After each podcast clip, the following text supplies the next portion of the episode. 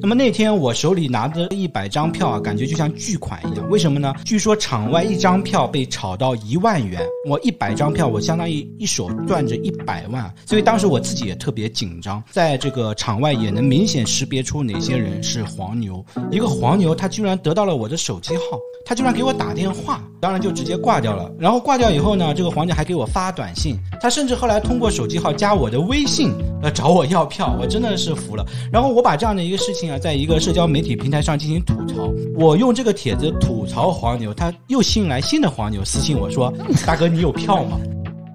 因为我为什么特别想要去看这个《午夜惊奇》的恐怖片呢？是因为我觉得就是说看恐怖片的主要的需求就是要接受这种视觉的、听觉的刺激，来享受肾上腺素迅速分泌的这种快感。在大荧幕上啊去看，我相信这个恐怖的效果会更加突出嘛。而且在半夜啊看一部恐怖片回家，我相信这种体验一定是非常独特的啊。最近还在群里面公开征集这个文化衫的一个文案，然后有一个朋友写的一个文案，我觉得很好，我就打算印在文化衫上。上面写的是什么呢？就是平射者虽远必诛，或者说任何平射者都将被绳之以法。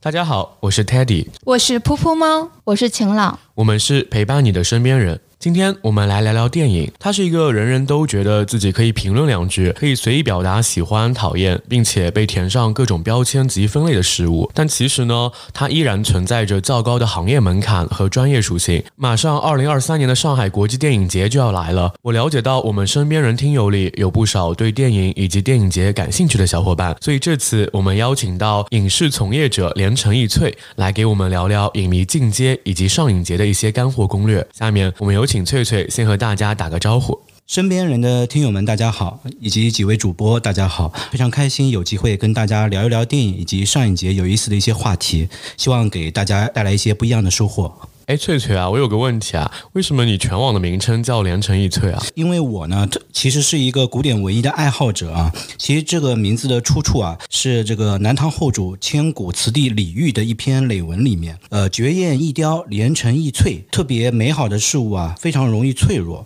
所以呢，我用这个东西啊，来提醒自己要懂得珍惜。就像我们此刻录制这样一个节目啊，非常的美好，但是肯定会相对短暂。所以大家都喜欢叫我翠翠，听友朋友们也可以叫我翠翠。我听你这样的一个形容，感觉你是一个纯爱战士。对，的确，我是个纯爱战神。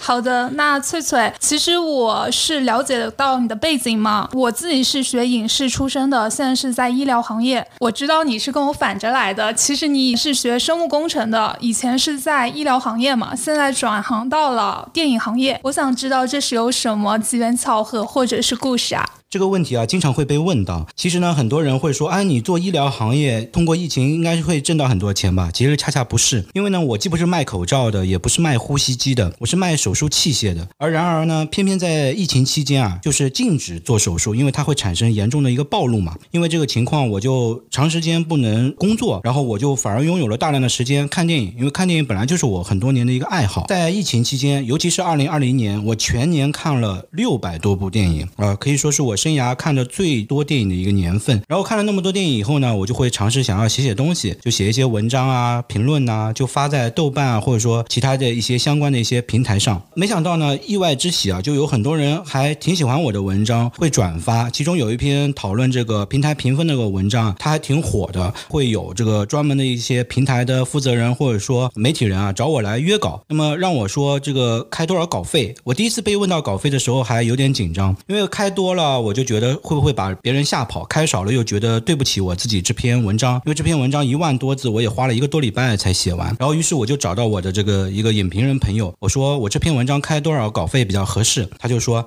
啊，这个确实挺长的，你就说五千块钱，然后让他有个还价的空间。我就说五千，没想到对方直接说好的，老师，我去准备合同，完全没有还价，我就觉得特别意外，也挺开心的。然后我就突然意识到，哎，我是不是可以通过写电影类的文章来挣钱呢？那么我又想，写文章在哪儿都能写，什么时候也都能写，只要抱着一台电脑就能写。那我为什么不再去找一份工作呢？而且我当时确实已经不太喜欢医疗行业的工作了，所以我就决定找一份电影的主业工作来搭配我的这个电影副业的新媒体的工作。我就因为这样。的一个机会进入到了电影行业。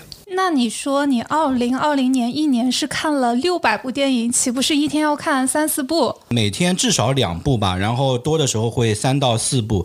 可能对于绝大多数普通的听友或者说喜欢电影的朋友来说，可能特别多啊。但其实这还不算真正的极限啊。我认识的一个也是一个电影大 V，叫印翔老师，他去年创造了一个在我眼里特别得舌的一个记录，他全年看了一千一百一十一部电影。这是我难以企及的，但是我想要说的是，就对于一个喜欢电影的人来说，一下子看那么多电影，其实是一种特别幸福的状态。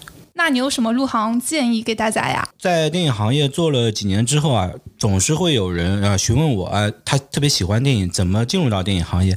但是，一般上来我都是会泼三盆很大的冷水。为什么呢？因为我随便举两个数据啊，给大家感知一下。啊，不要看电影好像特别的这个，大家都很知道嘛。那么就像刚刚 Teddy 在开场白里面就说了，就是说这个电影啊，就是是一个很特别的行业，人人都能说两句，但是其实有它的专业门槛。但是呢，其实电影行业非常的小，怎么个小法呢？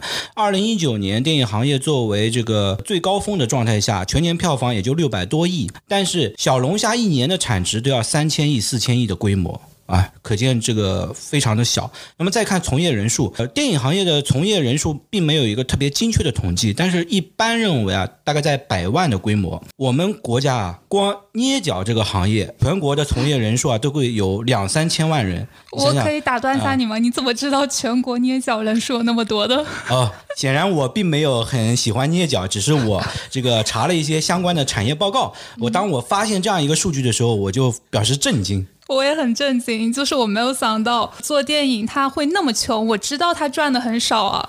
所以上来一开始，我对于所有想要进入到电影行业的人来说，就是你要了解到电影圈跟娱乐圈，它其实不是一个完全重合的两个圈，它是有一定的交界，但其实是两个完全相对独立的一个圈。那么大多数的电影从业者的这个收入都不是很高的。从这个角度来说，如果想要真正进入到电影行业，首先你要确保自己真的是喜欢电影。如果你不够喜欢电影的话，我相信你即便进入来了。你第一，你不会挣到很多钱；第二个呢，你很难持久；第三个，就甚至你会感到很多痛苦。而且，当你带着对于电影的滤镜光环进入到这个行业来，会发现很多跟你想象的东西不太一样。你会预期，然后你可能会很失望，从而离开这样一个行业，甚至会对电影产生很多负面的一些看法。第一个，还是要坚定自己对于电影这件事情到底是喜欢还是不喜欢。那翠翠，你现在主要从事就是电影哪哪些方面的工作呢？因为我看疫情放开之后，大概三月的时候，你在大概感觉是在全国做路演，对，做了好多场，然后就是连轴转那种。我现在主要就是在这个行业的中游，就是负责宣传和发行。因为我们我所在的公司啊，它是宣发一体的公司，所以宣传和发行的工作都会涉及到啊。那么路演，刚刚这个秦朗提到的这个工作，它既跟宣传有关，又跟发行有关。那，这是怎么一回事呢？简单说两句，就是什么叫路演呢？我们一般会把电影的主创，比如说导演、制片人、演员。啊，或者说明星，他们来到影院现场，跟观众可以见面，在观众看完电影啊，这个映后进行交流，把这样的一个行为，这样的一个场次。称作路演。那么我曾经陪伴过好几位这个电影的导演啊，全国范围内去跑路演。最近的一部电影啊，就全国跑了二十八座城市啊，做了七十一场的一个映后交流。为什么会说路演啊？它既是跟宣传又是跟发行有关的一个工作呢？一方面你路演，你本身要涉及到相应的宣传嘛，让更多的观众啊知道你有这样的一个映后交流来参加，并跟观众进行相应的一个交流，希望大家可以喜欢并推荐这样的一个。电影啊，这是宣传的部分。那么发行的部分呢，就是我们一般会跟这个影院影馆进行合作，把路演的场次啊放到愿意给我们更多排片的这些影院。啊，你给我排片支持，我给予你路演这样的一个支持，因为路演对于影院来说，它也是一种宣传、一种调动啊，也能完成他们相应的一些工作指标。所以我们用这种的方式来撬动排片，尤其是对于一些小成本的文艺片纪录电影来说，路演其实是非常重要的一个资源。那他们主要会选择哪些路演城市呢？这个取决于每一部电影的受众。啊，当然，我举几个例子来分析吧。我们就说，比如说这个大鹏啊，最近的这个《保你平安》这部电影。它的路演啊是从北方开始的，北京、哈尔滨这样的一个城市开始。为什么呢？第一就是它这是一部喜剧片，然后大鹏呢本身又是一个东北人、北方人，那喜剧呢在北方的电影市场呢更好也更广大，所以呢他会倾向于从这个北方往南边这边走。那至于具体的一些城市的选择啊，一般呢就是我们会选择票仓城市。那票仓城市一般也跟这个呃一二线城市啊、省会城市啊比较重叠，因为大城市嘛，显然就是看电影的人会更多一些，电影的这个文化、电影的影院的数量也会更多一些。但是呢，也会有一些细微的一些差异，比如说。《爱情神话》一个典型的沪语电影，它全国两亿多的一个票房，其中有将近一半都是由上海人民贡献的，所以呢，《爱情神话》就会倾向在上海做全国首映礼以及大量的路演。粤语的电影，他们会倾向于在广东做更多的路演和发行的工作。所以呢，一般路演的城市的选择和顺序啊，跟这个电影的特色以及它的受众群体的分布有关。嗯，了解。诶，在大概了解了我们嘉宾的一个个人经历，还有电影行业的一些基本的了，就是小知识之后，我想从自己作为一个普通的电影的一个观众和影迷的角度来问一些问题哦。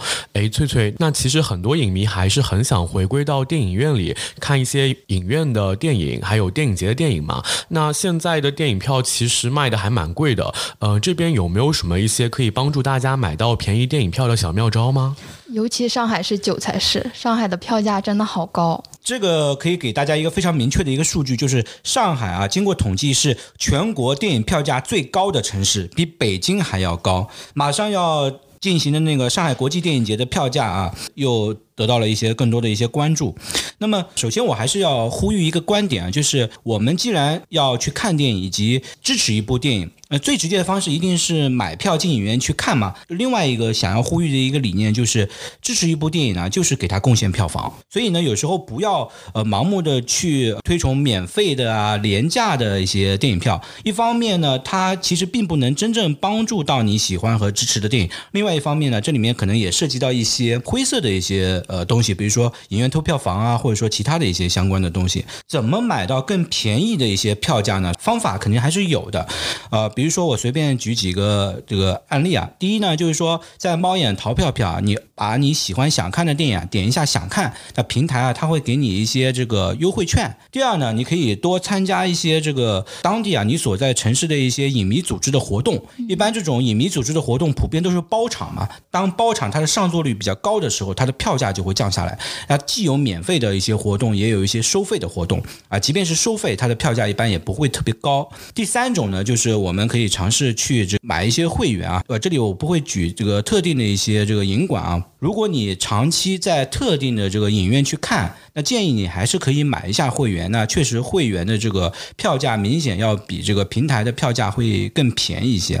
第四呢，就是说不会特别推荐，但是你们可以尝试一下去平台去找代购，他们手里的确会有一些这个优惠券、代金券，还有一些这个会员卡啊。你找他们代购的话，他们的确可以提供一些更实惠的票价，但是这里面呢可能会存在一点小小的这个欺诈的风险，所以呢，在这个购买的时候还是要做好一些相应的一些防范啊，避免上当受骗。哎，你刚刚说代购电影票的话，其实我自己是有在闲鱼和淘宝上都有买过耶。我感觉好像目前没有受到过欺骗，确实也是会比上海的电影票要便宜个二十多块钱。它是这样一个，就是绝大多数还是比较靠谱的。它这样的一个原理是什么呢？就是这些这些专门做电影票代购的人手里会囤大量的电影通兑券儿。代金券儿，他们其实是集中找影院影馆进行采购。那么，因为他大量的去采购呢，就能拿到一个更实惠的一个价格。你去再找他们买，他就可以挣差价。那么，他一方面他卖给你的价格呢，肯定比他自己的成本价要高一些，但是又同时可以比市场上的价格要低一些。所以呢，既让你得到了实惠，他也挣到了利润。那像电影节也可以有代购电影票这种做法。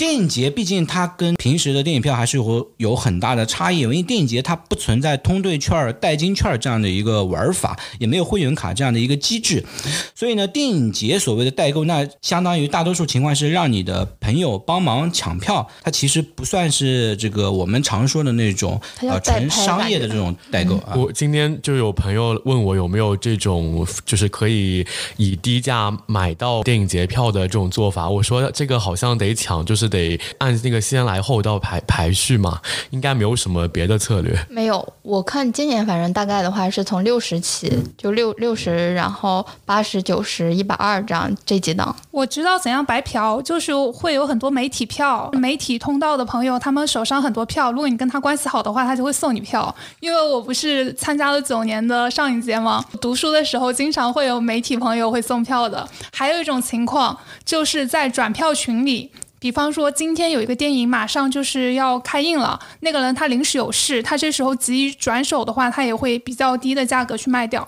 但是这里面我也想补充一点啊，因为无论是这个上海国际电影节还是北京国际电影节啊，其实媒体它能享受到的这个票的权益啊，其实也是相对有限的。绝大多数展映的场次啊，媒体其实自己也是没有票的，想要去看也是要靠抢的。但是它的确，它更多的是一些主竞赛单元，它会有一些这个媒体场次的一些票。如果他没有时间去啊，或者说他有更多的票的话，呃，如果他愿意转给你或者送给你，那确实是可以拿到这样的一个票啊。这种会不会流传到黄牛手上呢？因为我记得我之前看你有就王一博的那个长空之王，然后有一些媒体票，然后黄牛就有有来找你啊。其实我跟黄牛也打过几次交道啊，就是最近长空之王在上海路演，然后呢，我呢作为组织方，所以呢，我当时手里呢就有一百张票，但是呢，这一百张票不是对外销售的，而是按照特定的一个活动机制散发给相应的一个观众朋友。那么显然呢，王一博作为一个顶流的明星，一定会吸引大量的粉丝。关注，即便只有十五分钟的一个见面会啊，也会有各地的这个粉丝朋友啊，拖着行李箱啊，坐飞机、高铁赶到上海来，所以一票难求。那么那天我手里拿的一百张票啊，感觉就像巨款一样。为什么呢？据说场外一张票被炒到一万元，我一百张票，我相当于一手攥着一百万，所以当时我自己也特别紧张，在这个场外也能明显识别出哪些人是黄牛。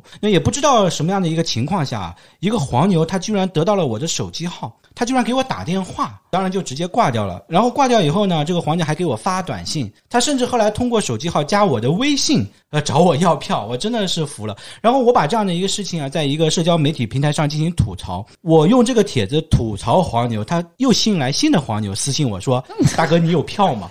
他说：“你也是，就像你说的啊，这个没有人会跟钱过不去。”然后我就说：“我还是没有。”那那所以黄牛他们在面相上有什么共同点吗？怎样去识别黄牛啊？啊，首先一般啊，大多数黄牛可能还是以男性为主啊。我记得那一场，因为长空之王确实关注女性比较多，我当时没有工作证啊，我往里边挤的时候，我甚至被安保人员视作黄牛，直接被往外推。然后我反复的跟他说我是工作人员，然后偏方跟安保解释说他确实是工作人员，才把我放进去。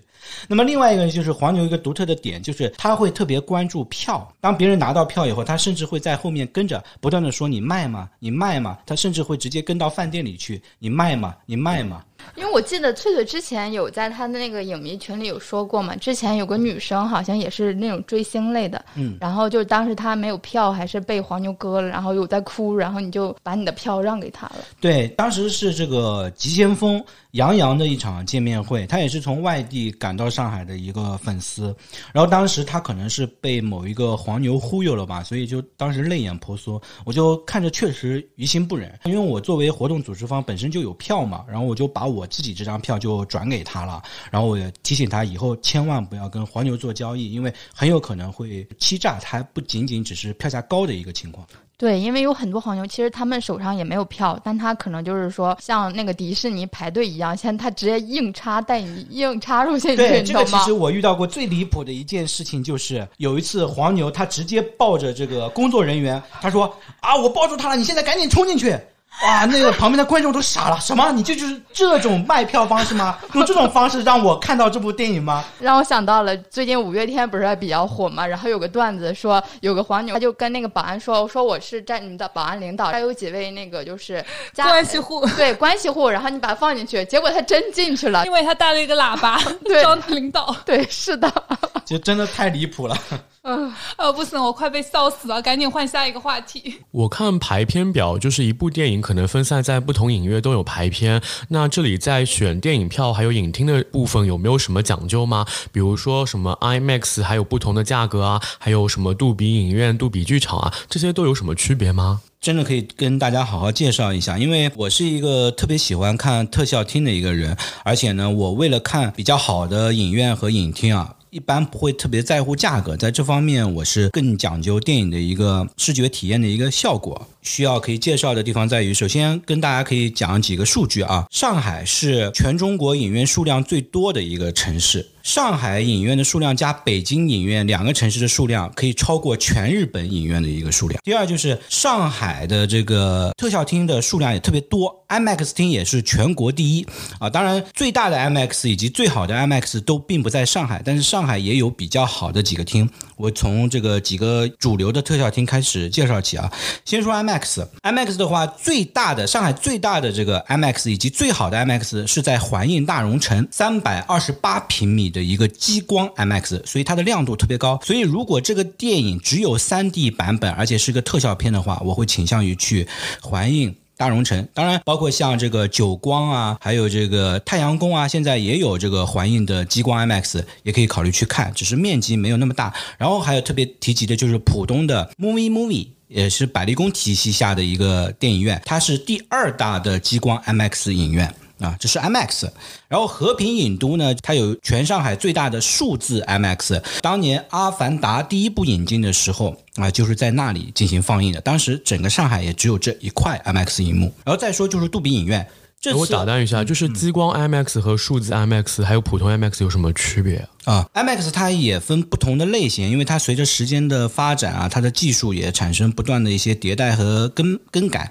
我们常说的这个机麦就是激光 IMAX，它相对于数字 IMAX 的优点就在于亮度更高，所以它会强调激光。所以我们一般会说就是三 D 电影啊，或者说对亮度更高要求更高的电影，比如说这个电影大多数场景是在晚上或比较黑，比如说像蝙蝠侠这样的电影，我们会推荐看激光 IMAX。那么二 D 电影的话，就是数麦和机麦的差别不会很大，激光 IMAX 的影院啊，都比数字 IMAX 的影院更新一些，所以它的这个硬件肯定会更好一些啊，体验感上会更好一些。对。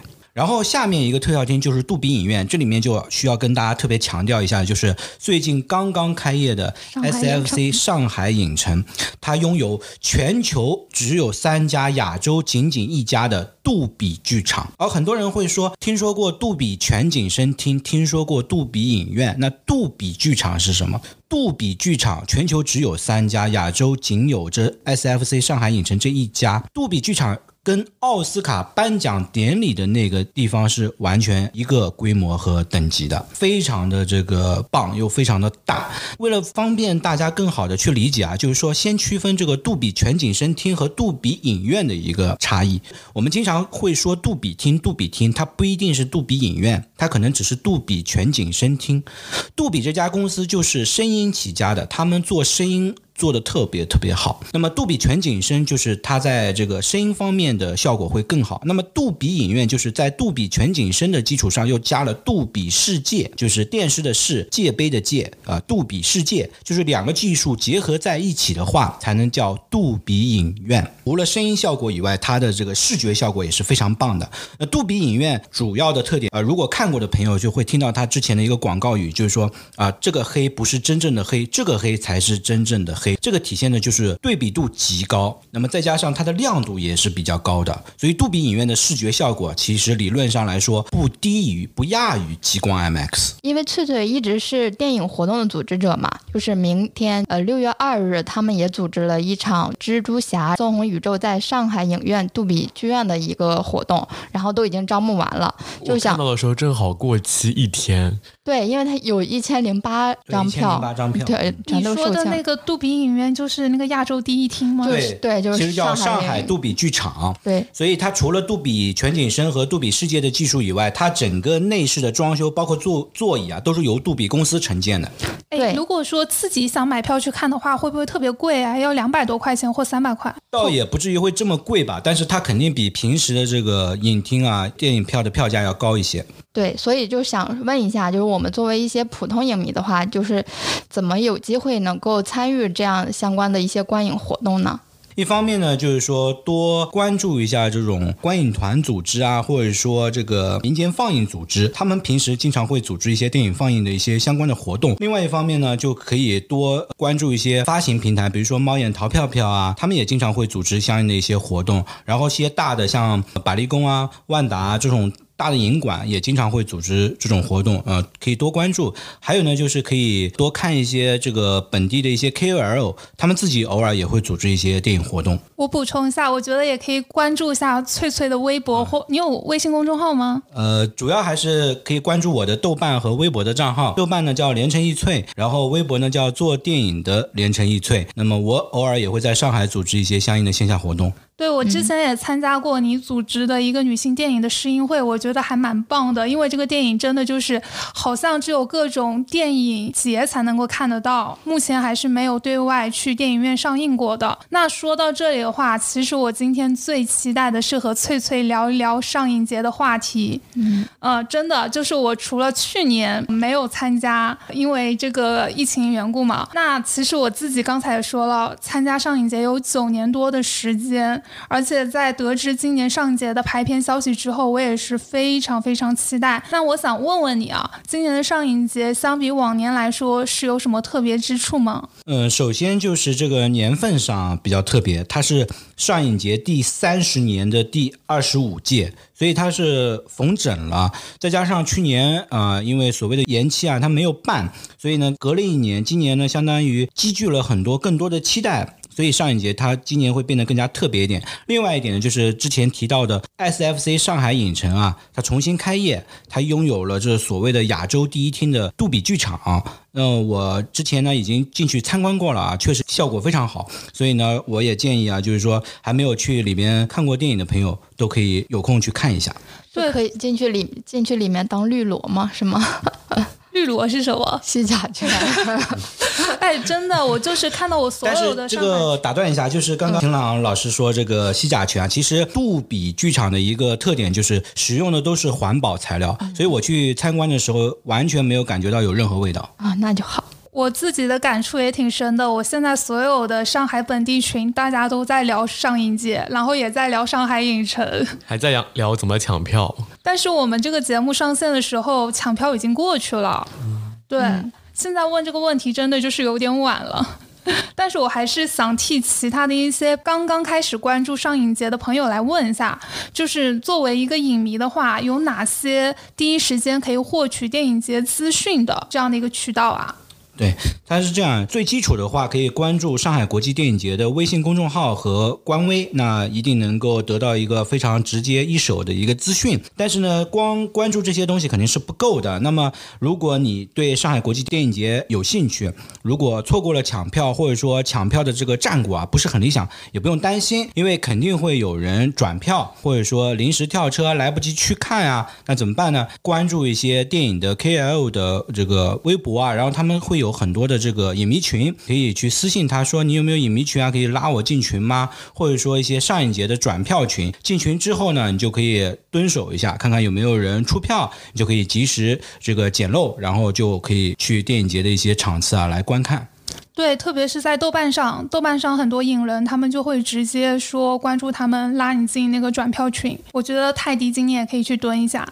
对转票这块还想说一下，因为今年本身的话，就是因为翠翠之前有发过一篇那个微博，就是说上海有发生过一一件疑似诈骗影迷的一个案件，所以在转票的这块还是要保证好个人的信息，就不要被割了，然后钱又损失掉了。对，就关于这一点，我特别想要提醒大家，就是说，一旦你跟陌生人进行交易啊，哪怕一张电影票最多也就一百多块钱，对吧？便宜的可能只有几十块钱。倘若你们之间啊，确实是哎不太认识，还是建议借助第三方平台来进行交易，哪怕有点麻烦，但是不要嫌这个麻烦，因为一旦你被欺骗了，这个心情会得到一个巨大的一个破坏嘛。对吧？然后另外呢，就是说第三方的这种民间的这种转票小程序啊，转票的平台，这个也可以充分利用起来。还有呢，就是说可以跟这个一些电影博主啊收票，因为他们本身这个有比较公开的一些账号嘛，他们呢其实欺骗的概率就会比较小一点。呃，另外呢，就在收票转票这样的一个环节啊，原则上还是建议大家不要去买黄牛的票。就是说，可以接受这个小幅的溢价，但是千万不要去买那种超高溢价的票，这样只会助长黄牛的风气，更剧烈的破坏这个电影市场。我知道晴朗特别恨黄牛，买不到票，买不到五月天，还是买买不到，即将买不到五百呀。反正我很讨厌黄牛。然后关于这个转换票的话，我也可以推荐一个小程序，叫影展交流，就是它上面的话是一些那个电影节影迷的一个交流小程序，然后大家可以上面去上面去交换一些票。对，也可以，就是听了我们这个节目的听友想进这些转票群，也可以加我们的制作人晴朗，让晴朗拉你进转票群。对我有转票群，然后大家可以加我。然后今年因为上影节不是分为十六个单元嘛，那翠翠你自己最期待的是什么单元呢？今年上影节的片单啊，我知道肯定很多长期关注电影节的朋友啊，觉得是不是没有那么满意？但是我个人觉得，其实今年上影节还是有很多亮点的啊。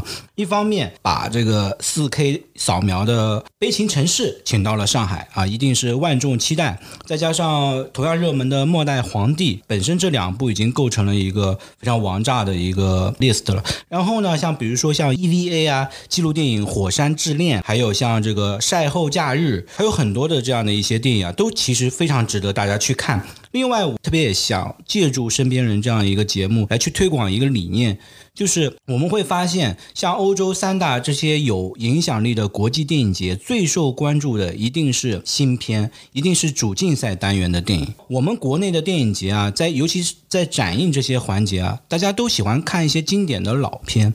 但其实我是特别希望大家能够多关注一些新片，包括一些小语种国家的电影，尤其是对于上海国际电影节来说啊，像“一带一路”这样带有主体性的单元，其实是特别适合大家去看的。虽然看到这些片名啊，会觉得特别的懵，因为都是不认识的导演、不认识的这些演员，但是其实，在电影节开盲盒啊，也是一个非常有意思的体验。一旦你看到一部特别冷门，但是又特别好看的电影啊，也是一个非常。常快乐的体验。你要说最期待啊。那我反而会可能会期待一个叫《午夜惊奇》的单元啊，这是上影节的一个特色，恐怖片是吗？对，惊声尖叫我有看到。对，就是说《午夜惊奇》的单元的特点呢，就是它所有的场次啊都是在夜间，对夜间的场次。我看过。对，看完基本上就是半夜的一个状态，然后所有的电影几乎都是恐怖片，所以呢，我每一年的上影节一定会想要尝试抢一部这个《午夜惊奇》单元的电影。今年我给自己安排的就是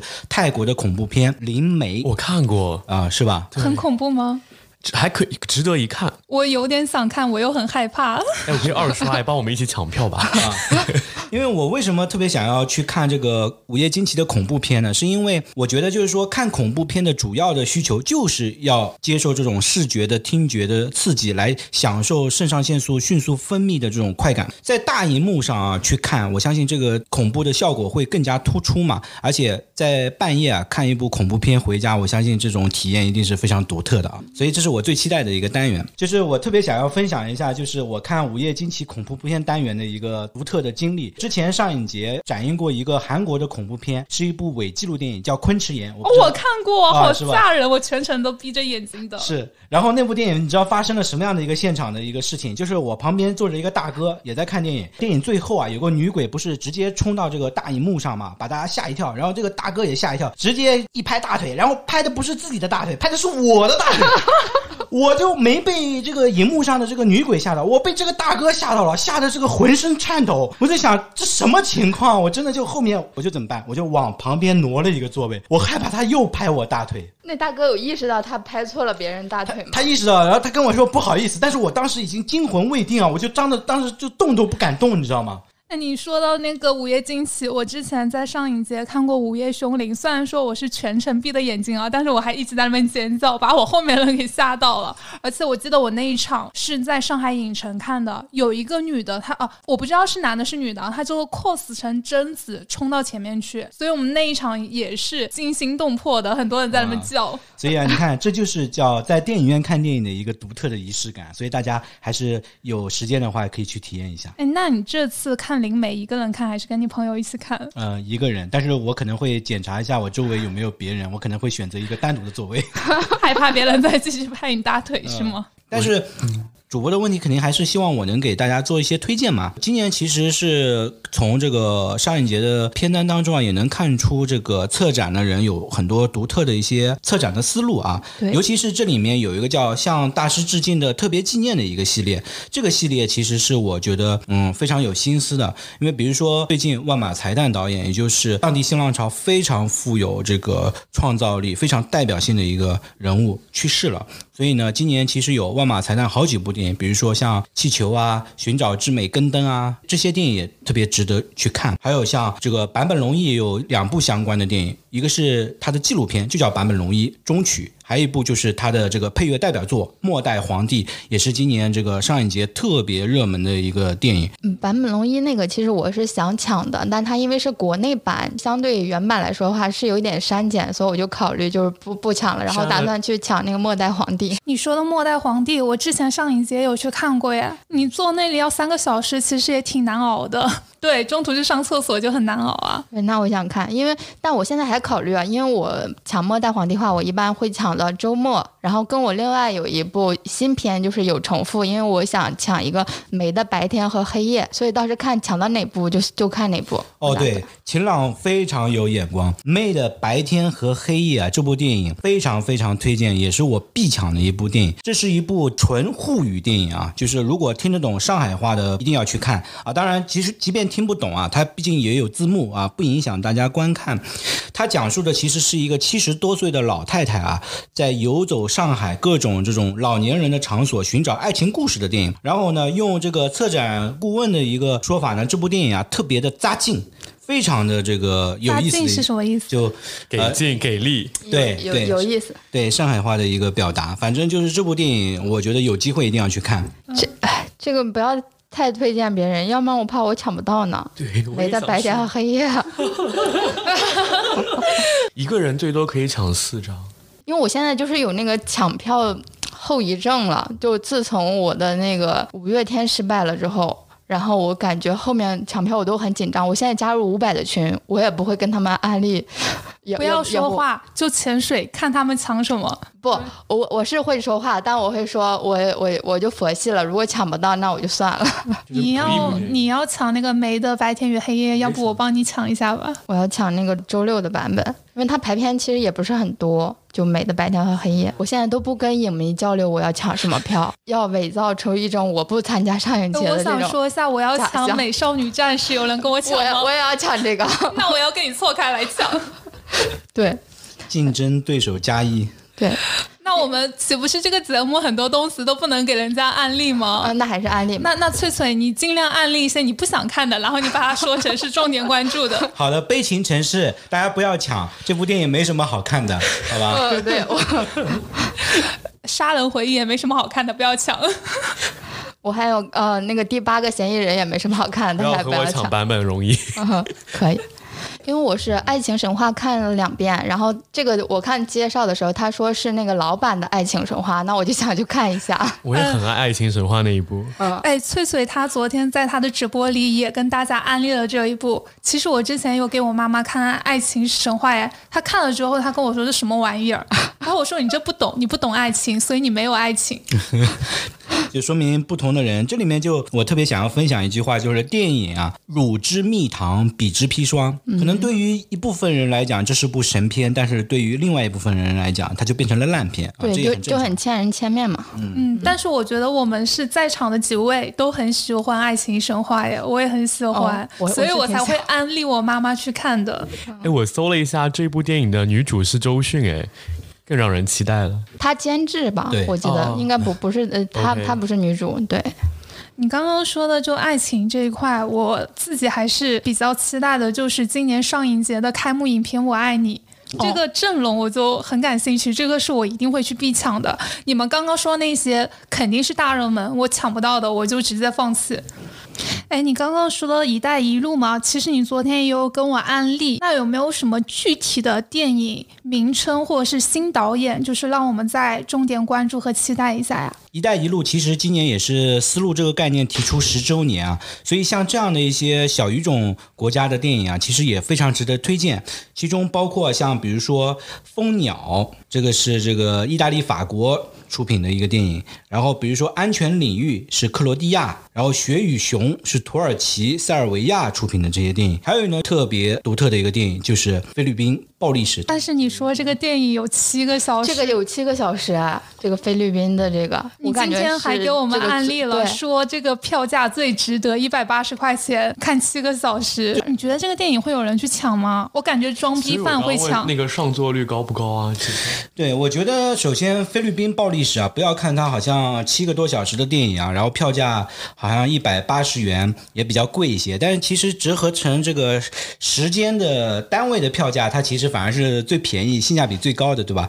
但是呢，我又想说，就是首先他的导演啊叫拉夫迪亚兹，他的特点啊就是拍的电影特别长，而且他属于国际名导，在欧洲三大都是拿过大奖的一个导演，这是他的风格。所以呢，他其实这部电影的上座率，我相信不会特别差，因为其实往年啊，这个上影节都出现过好几部时长跟这部电影类似的，比如说这个《撒旦 Tanger》。也是将近八个小时，上座率也是非常高，而且是经典佳作。而且我会觉得，就是这样的电影啊，你去看，其实也是生命当中一种非常独特的体验嘛。另外，你也正好给测评一下这家影院的睡眠质量啊，怎么样？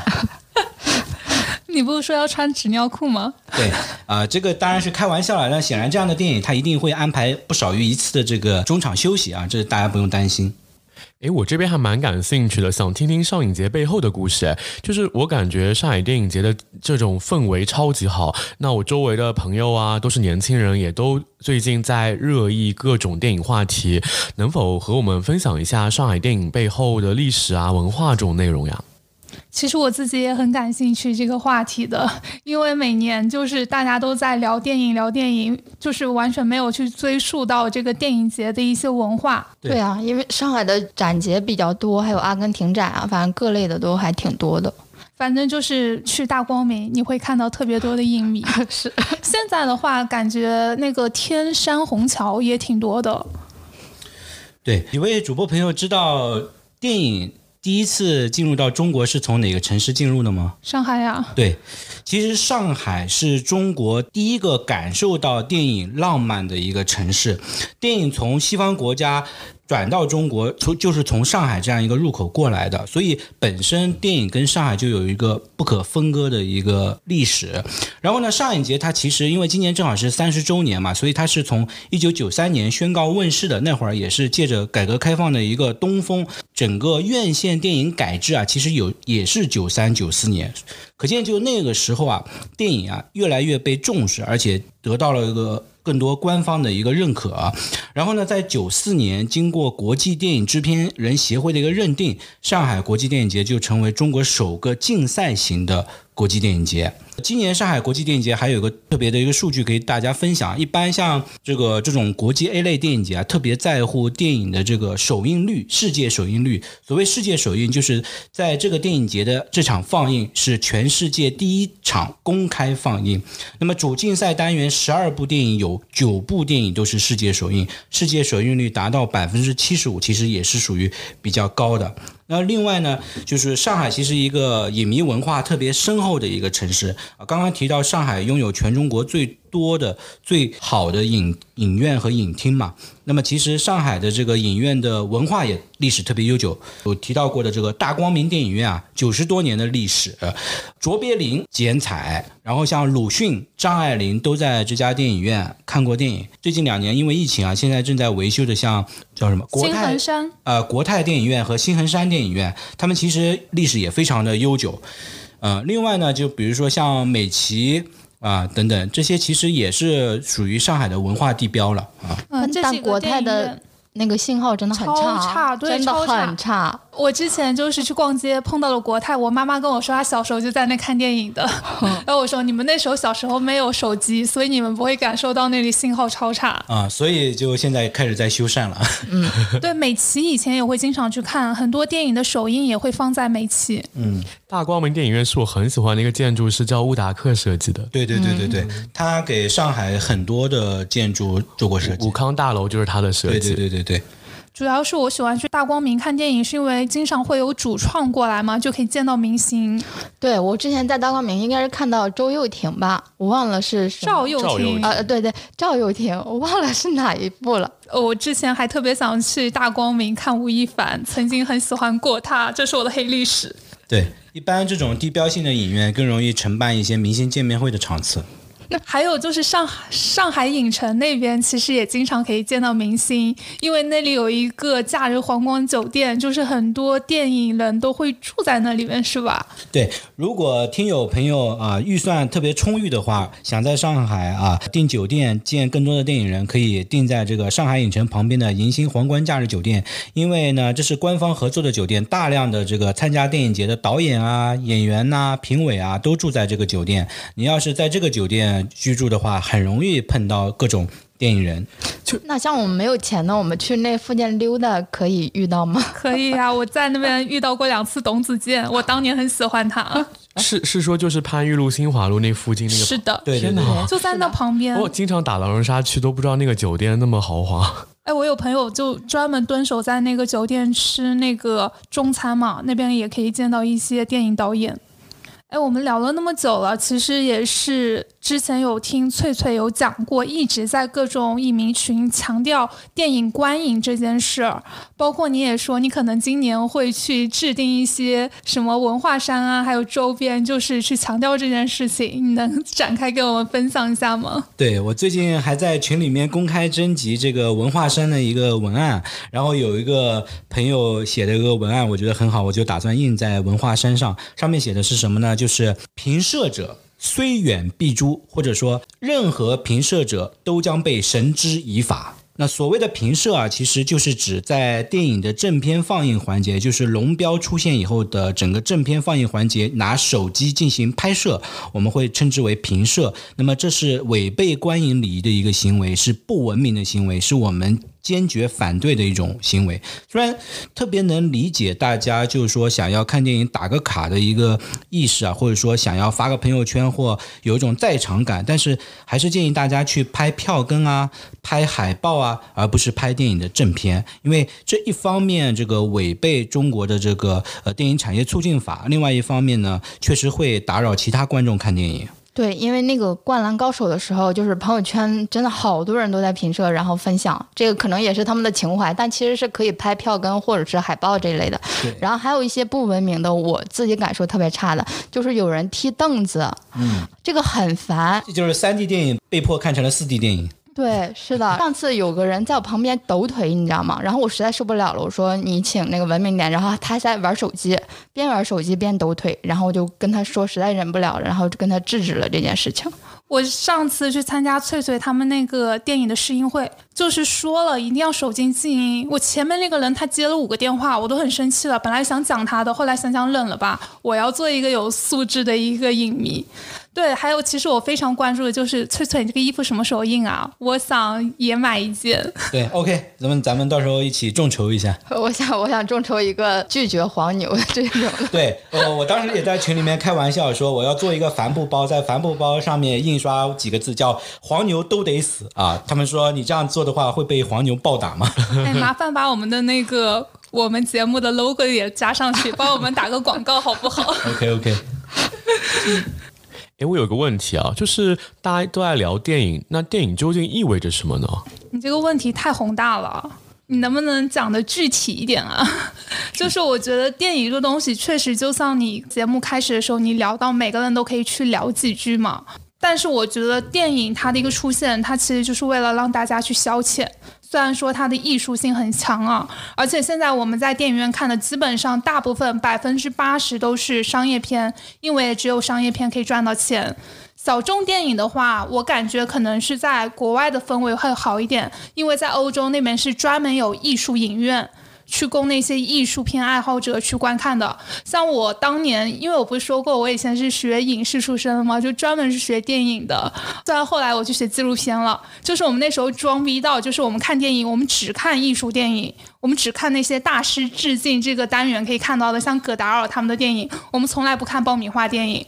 但是像翠翠他们观影团的全都是爆米花电影，像《速度与激情十》这种的，我是一部都不想看。这个还是要提一下，其实我们是商业文艺两手抓，因为我本身其实是致力于文艺电影和艺术电影的一个推广，包括记录电影。那其实我们就是说商业电影和文艺小众的电影其实都做。那么正好回应一下刚刚 Teddy 提到的，电影究竟意味着什么？电影究竟是什么？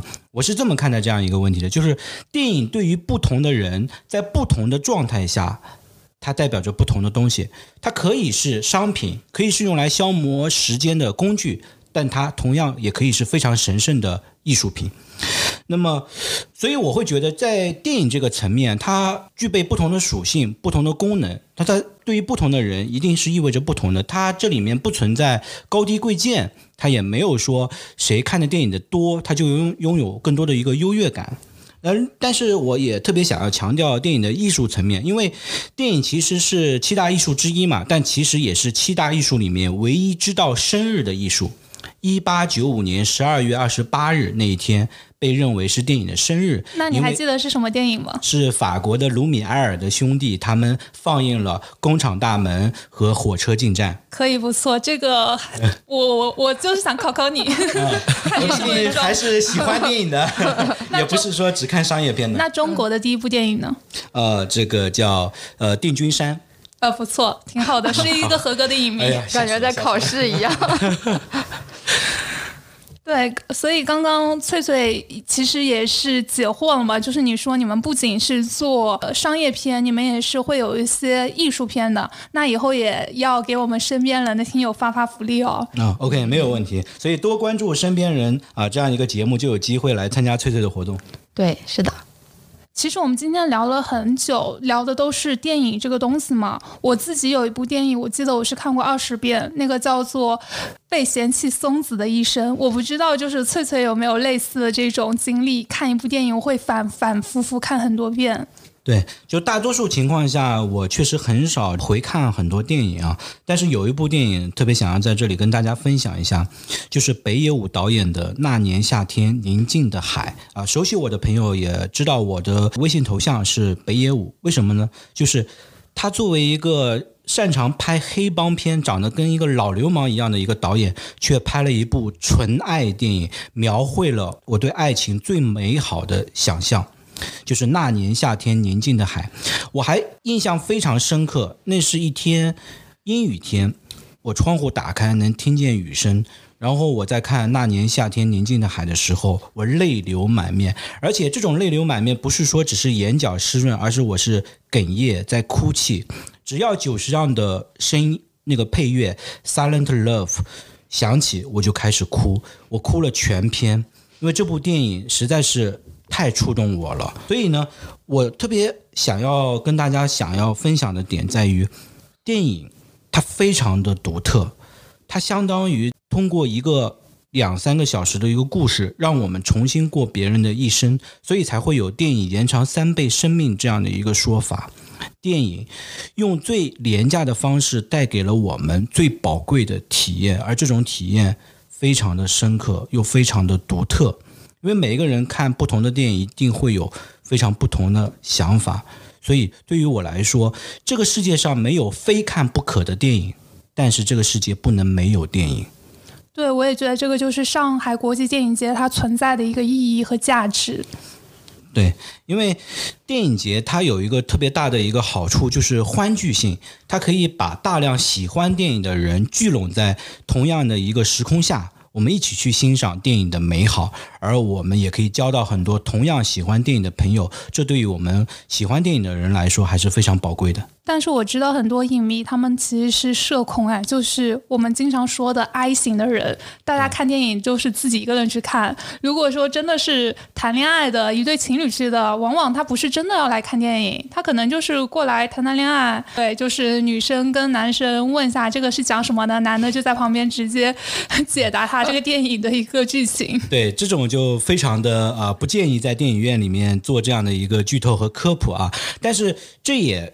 反而证明了电影的一个重要性和不可取代性，就在于有时候我们很多的所谓的 I 型的人啊，我们经常会发现，我们喜欢一部电影，但是身边找不到可以真正聊电影的朋友。而电影节虽然大家可能很多也都是 I 型的人格，但是我们在聊到电影的话题的时候，就可以滔滔不绝，就为电影作义是吗？嗯，哎，我你是 I 型人吗？呃，你猜一下。我感觉以前是 I，可能现在变异了。不是我，我觉得他还是一个 I 型人，纯爱的 I 型战士。对我们这里全都是 E 人，你害不害怕？嗯，反正就是电影对我来说绝对是不可或缺的。嗯，那电影有让你赚到钱吗？嗯毕竟是现在是电影从业者，那确实还是得要挣钱，否则的话也没有钱去买票。呃，毕竟现在票价越来越贵，我全年至少要进一百多次电影院，所以我每年再加上要请朋友去看电影，再加上我又喜欢看超前点映啊、零点场啊、呃特效厅啊，所以我每年花在电影票上的钱都要超过一万元，所以还是得挣钱。那你是跟电影在谈恋爱吗？呃，如果可以的话，我也愿意给电影写一封情书。